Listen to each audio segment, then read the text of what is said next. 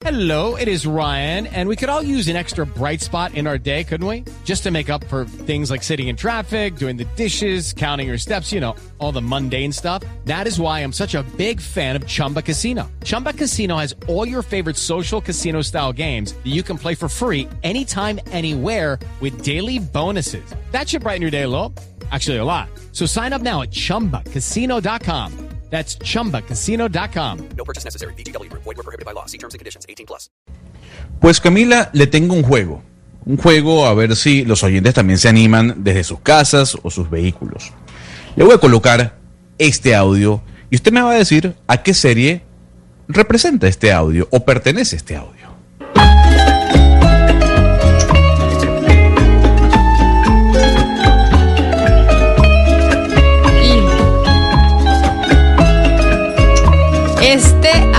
Bueno, yo no soy, mejor, de pronto está jugando con la, no, no con la mejor, pero yo diría que esto es Narcos.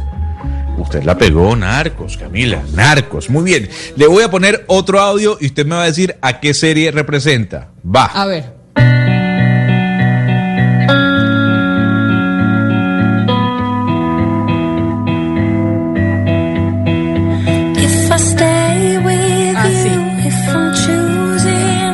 Esta es Casa de Papel, sin lugar a dudas. Bien, señora, muy bien, dos de dos. El último audio que le voy a traer, escuche muy bien.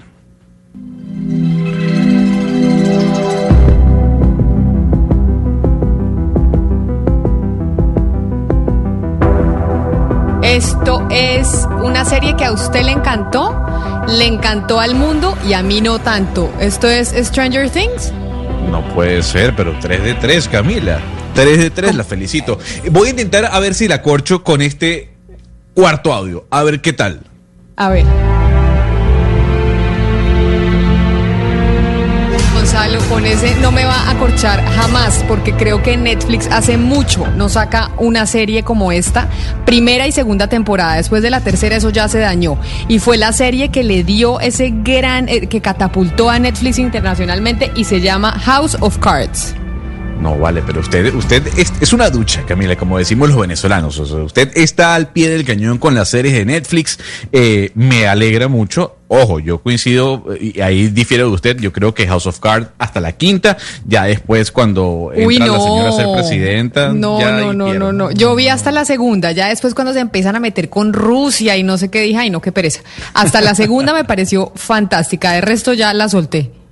Pues, ¿por qué le pongo estos audios, Camila? Porque tenemos en línea y es un verdadero placer poder hablar con un hombre que fue el que estuvo detrás de la creación de esa plataforma que usted, yo, los miembros de la mesa y los oyentes pueden disfrutar no solo en la pandemia, sino a lo largo de su vida. Él, eh, junto a Reed Hastings, eh, fundó Netflix, se llama Mark Randolph. Y una de las cosas que me dijo el doctor Pombo eh, como motivo eh, de año eh, en enero fue, a ver Gonzalo, lea un poco más. Y el señor Mark Randolph publicó un libro maravilloso llamado Eso nunca funcionará, hablando un poco de lo que fue la creación de Netflix. Y es un verdadero placer que nos atienda a esta hora desde California para hablar un poco de la historia de esta plataforma tan popular en el mundo. Señor Randolph, gracias por estar con nosotros vía Zoom desde California, desde los Estados Unidos. Hey, it's a pleasure to be with you. Thanks for having me. No, en lo absoluto, el placer es de nosotros eh, que nos atienda, que nos dé sus minutos eh, y que además nos pueda decir si usted creyó que en algún momento Netflix se convertiría en lo que es hoy en día. Of course not. When you're starting these companies, all you're thinking about is can I solve this interesting problem? Uh, can I get to have a hundred subscribers? Can I get a thousand maybe? But you never in a million years dream that you'd have a company the size that Netflix is. It's just uh, unimaginable. And, and you, you can't. If you let yourself dream that big, you're going to be disappointed because most of the time that's not what's going to happen. Pues Camila, eh, lo que nos dice el señor, Randolph básicamente es que él nunca se imaginó lo que iba a suceder con Netflix o lo que está sucediendo eh, en este momento con la compañía y lo que nos dice es que en un principio ellos querían básicamente hacer algo distinto. La idea arrancó como, como un delivery de DVDs, pero jamás él se imaginó que esta compañía que creó junto a Reed Hastings iba a llegar y, e iba a convertirse en lo que es hoy en día. Así que para la primera pregunta creo que ha sido muy claro el señor Mark Randolph. Claro, pero permítame preguntarle, señor Randolph, para las personas que no han leído todavía su libro, ¿uno lo podría describir como la biografía de Netflix, de cómo fue creada esta plataforma? No, it's it's not really specifically about the history of Netflix. I didn't set out to write the history of Netflix. Um, I did want to tell some of the stories from starting that company. I wanted to let people know that it was not always this huge multinational company, that we were small. We were in offices with stained carpeting, that we couldn't afford furniture. I wanted to tell those stories. But the more important thing I wanted to do was show people what it's really like doing a startup. I wanted to share with them all the little tips and tricks and secrets that I've learned over 40 years as an entrepreneur. ¿Qué nos dijo Sebastián ahora sí para que usted nos colabore con la traducción el señor Randolph sobre si este libro es una biografía de Netflix o no? No, Camila, no, no específicamente acerca de la historia de Ca- Camila, yo para ayudar a Sebastián que tiene problemas con el audio, lo que él dice, el señor Randolph, en este caso es que no, no es una biografía de Netflix, sino básicamente es la historia eh, de cómo, cre- cómo él se introdujo dentro de, de la empresa. Básicamente lo que él quiere darle a entender a los lectores es cómo se trabaja en Silicon Valley, cómo es crear una startup, cómo es iniciar de cero un proyecto que se puede convertir en lo que es hoy en día. No es una biografía de Netflix, es la visión que tiene Mark Randolph eh, de iniciar o de cómo iniciar una compañía y de cómo esa compañía se transformó en lo que es, repito, hoy en día Netflix. Señor Randolph, pero eh, usted en su libro habla mucho sobre Silicon Valley, pero pues más allá de las compañías y los desarrollos, pues todos los startups que se crean ahí, ¿qué es lo que hace tan especial a Silicon Valley que otro lugar del mundo tal vez no lo tenga? So uh, it's different now in that you're now starting to see more parts of the world starting to resemble Silicon Valley.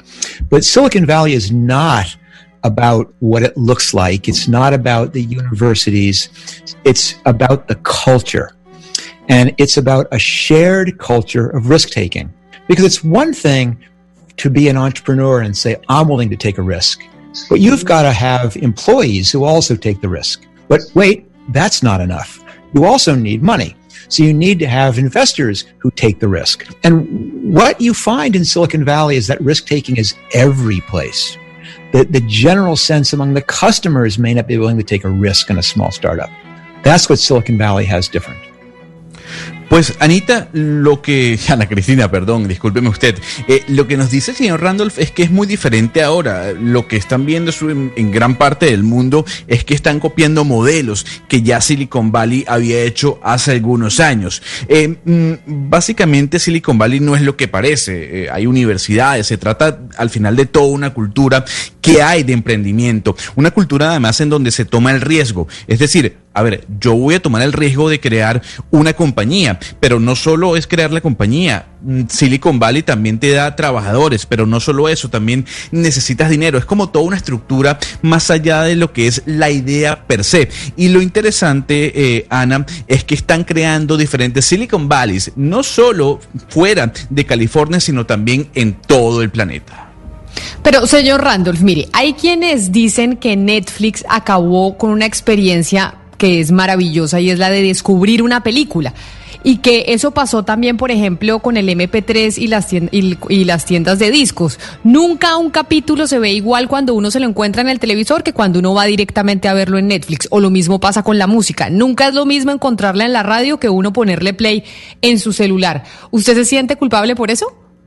certainly when I was growing up, when you went to the movies, they were blockbuster movies. There was one movie that everybody saw. No, that's not choice. Uh-huh. When I was growing up, when you went to watch television, oh, you had lots of choice. You had three channels, or maybe you had seven channels or 12 channels. With Netflix, you have a thousand channels. You have almost infinite selection. In fact, it's surprising because most people complain about the opposite. They say, oh, it's so many things to discover on Netflix. How can I ever find them all? It's an amazing time to be consuming movies and television. There's so many things to discover. And there's things that are very, very niche oriented. You never would have seen a show like Narcos be on uh, television in the United States with mostly in Spanish, filmed in another country, with actors from another country.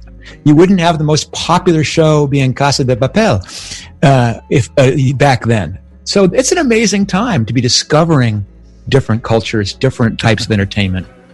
Pues Camila, lo que le dice Randolph a su, a su pregunta es, eh, en este caso, que cuando él era joven, él iba, como todos nosotros, a buscar películas a Blockbuster y era una experiencia, pero siempre había el problema de que todo el mundo elegía la película más popular y al final para él eso no es poder tomar decisión de escogencia. Eh, en televisión uno tenía nada más tres o siete canales, por lo menos en los Estados Unidos. Lo que nos dice ahora es que con Netflix uno tiene cientos de posibilidades, infinidad de títulos, de series, de películas, de documentales que uno puede escoger. Eh, la, la, la, queja que hay en Netflix es que hay tantas cosas que uno no sabe cómo ver todas. Y él cree que ese, ese punto es importante porque Netflix lo que nos está permitiendo es ver series como Narcos, Casa de Papel, series en otros idiomas que tal vez antes no iban a ser tan populares como lo son ahora.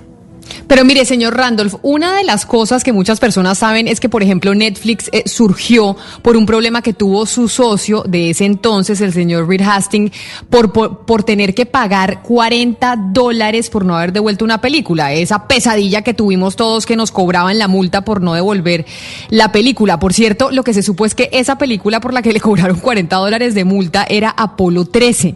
Usted en su libro dice, de todas maneras, que esa no es la única historia detrás de Netflix, que no fue solo esa la razón por la cual surgió. ¿Le molesta en cierta parte que esta sea la historia que se comenta sobre el inicio de la, empresa y no otra? Uh, no. Uh, this is a rare opportunity right now is we're spending some time talking about the details of how this started you're hearing me describe the struggle about what we thought at the beginning but believe me most journalists are not like you they go, where did the idea come from? And then as soon as you start saying, well, there was multiple people, uh, they get bored and they're on to the next question. And so pretty soon you learn to come up with a quick, pithy answer. Something which captures the emotion of the company, that describes for someone what problem it really solves. And, you know, we came up with that, that, that story about the late fee and it, it was a good story. But you're correct. It's just a story. It didn't really happen that way. And it's not one person, it's a bunch of people. They all contribute little bits and pieces. Pues Camila, primero le digo que el señor Randolph la saca del, eh, del conglomerado de periodistas normales o comunes y corrientes porque le dice, a ver, lo que usted dice la hace una periodista completamente diferente en cuanto a su pregunta se refiere, porque la mayoría de periodistas lo que dicen es, a ver, ¿cómo comenzó Netflix? ¿De dónde surgió la idea? Y al final se, es, es una recurrencia en la misma respuesta, en la que usted dio, de que al final el señor Reed no pudo entregar una película a tiempo. Y sí, nos comenta que eso es una historia, pero no es toda la historia. Hay muchos detalles que se dejan por fuera y por eso él escribió este libro. Uh, no solo se trata de una persona, de Reed Hastings o de Mark Randolph, sino de todo un equipo de trabajo que ha hecho la posibilidad eh, de que Netflix se convierta en el monstruo que es hoy en día.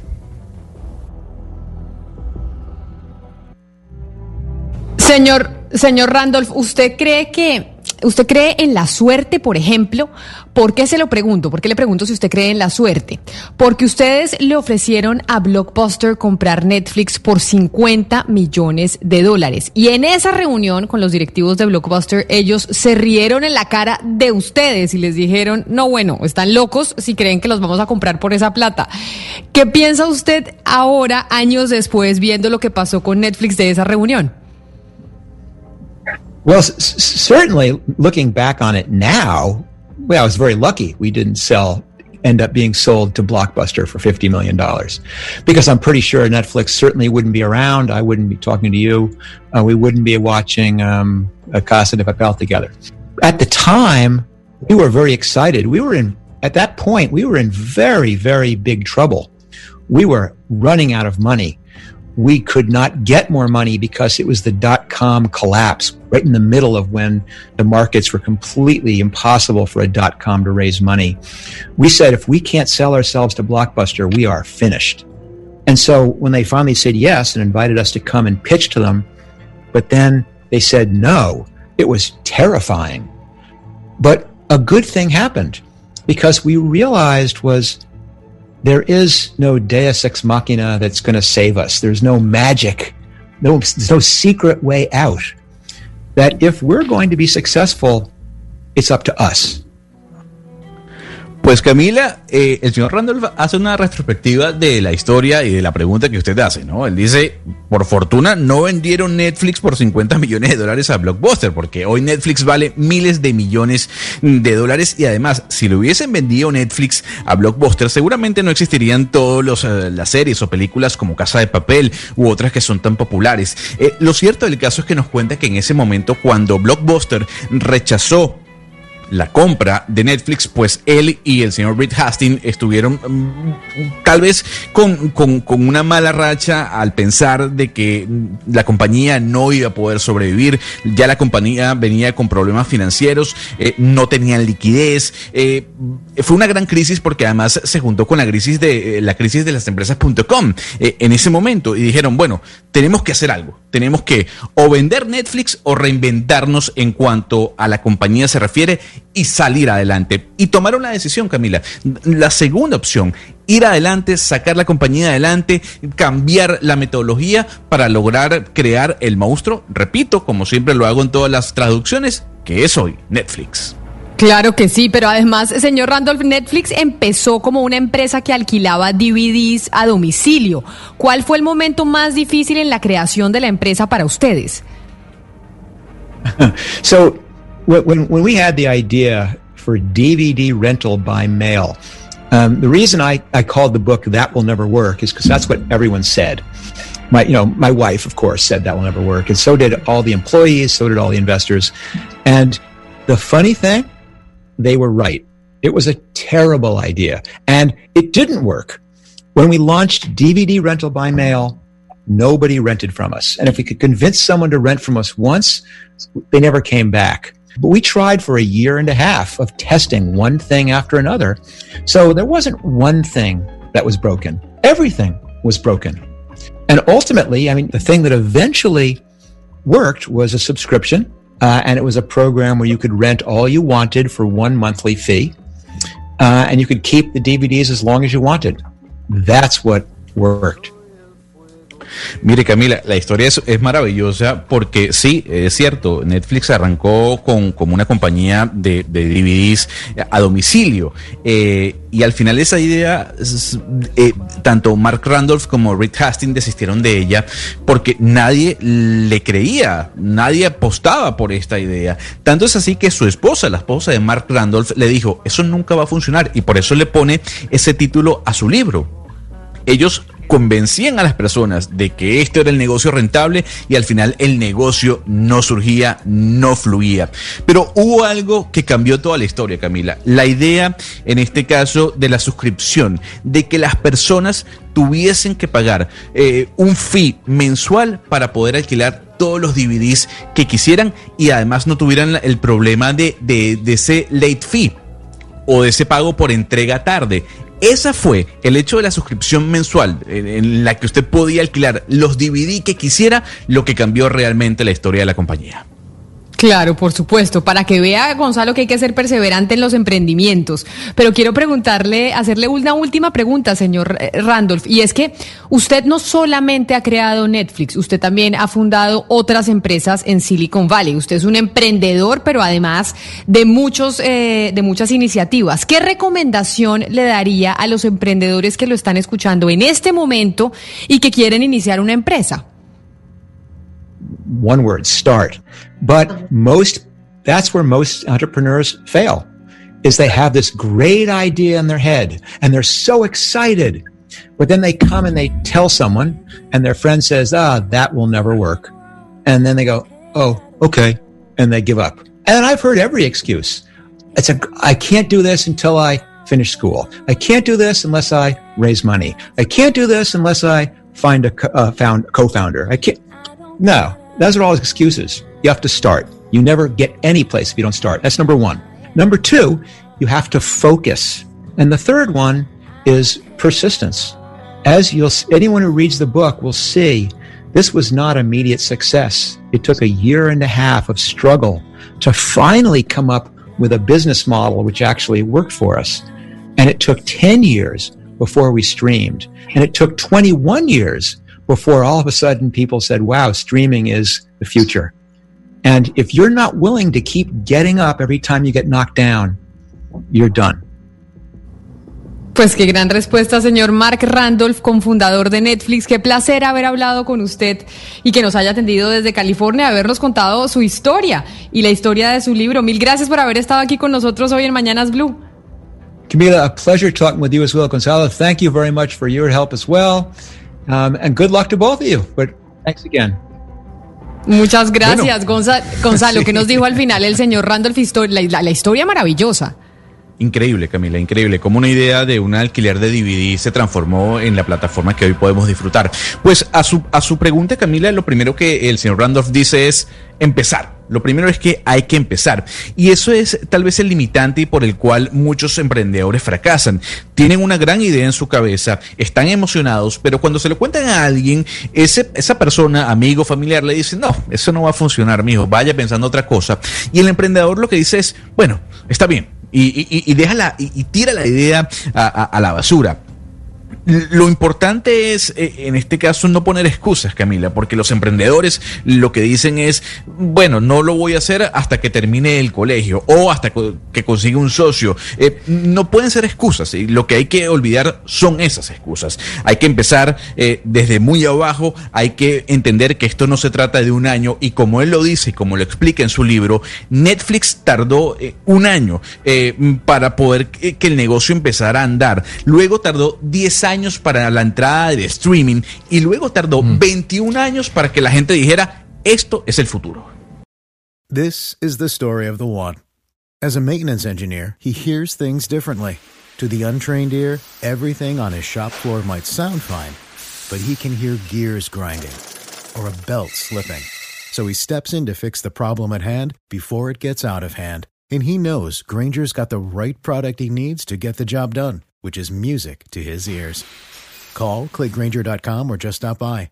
Granger, for the ones who get it done.